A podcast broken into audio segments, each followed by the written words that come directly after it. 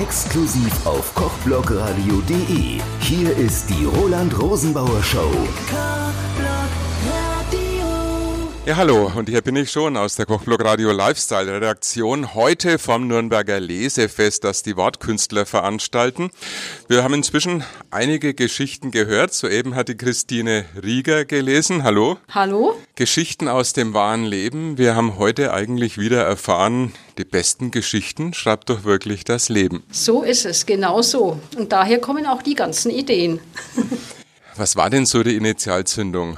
Wann haben Sie denn äh, gedacht, Menschenskinder, jetzt habe ich so viel erlebt, jetzt muss ich endlich mal diese Sachen aufschreiben? Sie werden jetzt vielleicht enttäuscht sein, aber das Ganze war eher Zufall. Ich habe in der Schule nie geschrieben, außer Postkarten und solchen Dingen, die man beruflich halt schreibt. Und irgendwann mit 60 bin ich zu so einer Art äh, Community, so aller Facebook geraten. Die gab es für Senioren. Und da drin gab es eine Gruppe, die hieß Schreibwerkstatt. Und da habe ich angefangen, Kurzgeschichten zu schreiben. Und das war, dabei bin ich dann geblieben. Am Anfang ganz fiktiv oder von vornherein aus dem wahren Leben geschöpft? Von vornherein aus dem wahren Leben. Da gab es immer Stichworte, beispielsweise Licht oder Angst oder irgendetwas hat dann jemand vorgegeben oder Kurzkrimi. Und zu diesen Geschichten habe ich dann geschrieben mit vielen anderen. Da wurde dann auch Kritik geübt. Da, du könntest hier und da ist was falsch und sowas alles. Und so bin ich halt dazu gekommen und hängen geblieben. Gibt es literarische Vorbilder? Eigentlich nicht. Ich muss zu meiner Stande gestehen, ich habe keine literarischen Vorbilder. Oder irgendwelche Lieblingsautoren? Ja, Lieblingsautoren habe ich mehrere. Ich weiß nicht, ob der Name Stefanie Gerke jemanden ein Begriff ist. Die schreibt Afrika-Romane mit Hintergrund richtig realistisch von der Apartheid und so. Und die lese ich für mein Leben gern. Ich habe alle ihre Bücher. Und dann habe ich auch so einige, die lustig sind. Vielleicht sagt, kennt jemand Evelyn Sanders, die schreibt von ihrer Familie oder hat geschrieben. Auch so in der Art, wie ich jetzt hier die letzte Geschichte geschrieben habe. Und das war so ein wenig das Vorbild. Wie läuft der Schreibprozess bei Ihnen ab? Also wann wird aus einer Idee oder auch vielleicht aus einem Erlebnis eine Geschichte? Ist ganz und gar unterschiedlich. Manches Mal fällt mir mitten in der Nacht was ein, dann springe ich aus dem Bett, setze mich hin und schreibe. Manche Geschichten brauchen vier Wochen und dann trete ich sie doch in die Mülltonne, weil sie mir wieder nicht mehr gefallen. Manche schreibe ich in zwei Stunden und bei manchen brauche ich drei Tage. Ich habe auch keine festen Zeiten zum Schreiben. Ich bin in der Hinsicht sehr chaotisch.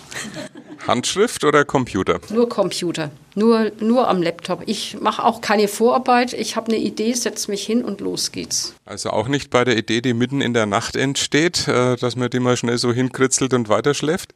Nee, das geht nicht. Ich mache mir unterwegs mal wo Notizen, äh, manchmal im Handy, manchmal auf am Zettel, wenn mir gerade eine Idee kommt, weil es mir schon oft genug passiert ist, dass dann die Idee weg war, die ich hatte. Aber ansonsten, ich kriege auch mal Ideen durch Leute, die mir Geschichten erzählen, die sie erlebt haben. Teilweise auch autobiografische Sachen. Da kommt es her. Gutes Stichwort Handy. Man kann heute ja eigentlich sehr komfortabel arbeiten, indem man ins Handy zum Beispiel Stra Sprachnotizen eingibt, entweder Audio oder inzwischen auch diktiert. Machen Sie das? Überhaupt nicht. Ich schreibe dann irgendwelche Stichworte auf, aber diktieren nicht. Ich fürchte, dass das Handy meinen Nürnberger Dialekt nicht anerkennen würde. Also dann eher die Sprachnotiz. Nein, Sprach Sprachnotizen mache ich nicht. Ich kann mich auch nicht reden hören äh, auf irgendeinem solchen Gerät. Also gut, hinterher den Podcast ein paar Mal anhören, dann gewöhnt man sich an die Stimme. Geht jeden am Anfang so, wenn er aufgenommen wird, gar nichts dabei denken. Vielleicht mal ein Hörbuch veröffentlichen? Vielleicht mal. Ich weiß es nicht, wenn ich jemanden finde, der für mich das einspricht, aber ich selber, glaube ich, mache das nicht. Das müsste dann im Dialekt gesprochen werden. Es gibt auch Leute, die im Dialekt Hörbücher sprechen können. Stimmt. Schade, dass der, den ich jetzt im Auge habe, heute nicht da ist.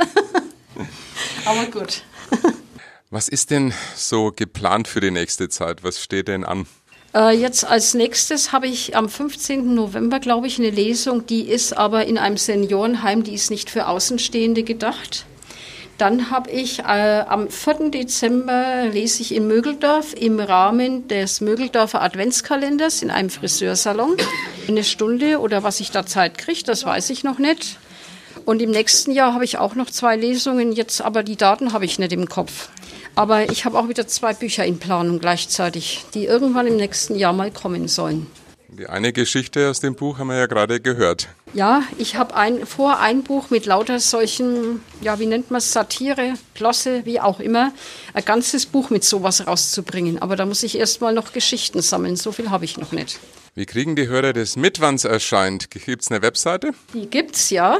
Äh, ich kann auch, wen es interessiert, äh, ich habe Visitenkarten, die gibt es draußen bei der Frau Rauch. Da kann ich verteilen und da steht meine Website drauf. Oder auch auf der Seite vom Autorenverband Franken, da stehen auch sehr viele Termine drauf bei den Wortkünstlern. Danke für den Hinweis, die hätte ich jetzt doch glatt vergessen. Bei den Wortkünstlern ist auch ein Terminplan drauf, wo alle, die lesen und mit ihren Terminen aufgeführt sind. Also ich hätte jetzt die Wortkünstler angesprochen, da gibt es ja auch die Facebook-Seite. Ich glaube, da stehen die Termine dann auch. Die Termine nicht, aber links zur, äh, zur Seite. Die Termine hm, sind nicht immer, ich komme einfach nicht rum damit.